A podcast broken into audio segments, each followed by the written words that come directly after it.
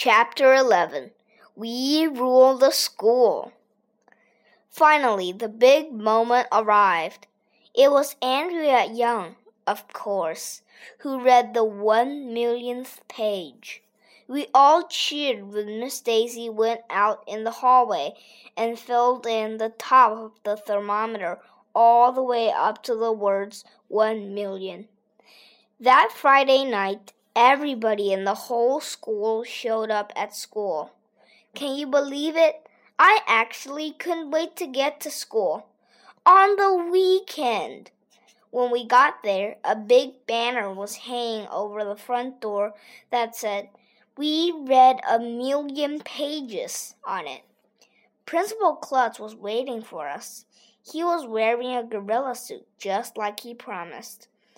Inside there was a table of snacks and treats and juice. Miss Daisy had brought in bonbons. But best of all, the gym was filled wall to wall with video games. I have never seen so many video games in my life.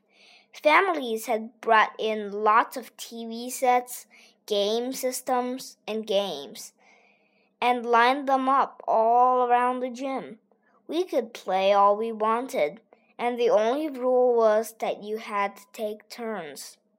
For the kids who didn't like video games, there were tables of board games set up in the middle of the gym.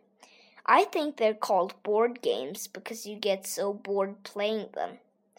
I played just about every video game in the gym after a few hours of staring into screens, I had a splitting headache. My hands hurt, and I thought my eyes were going to fall out of my head. It was the greatest night of my life.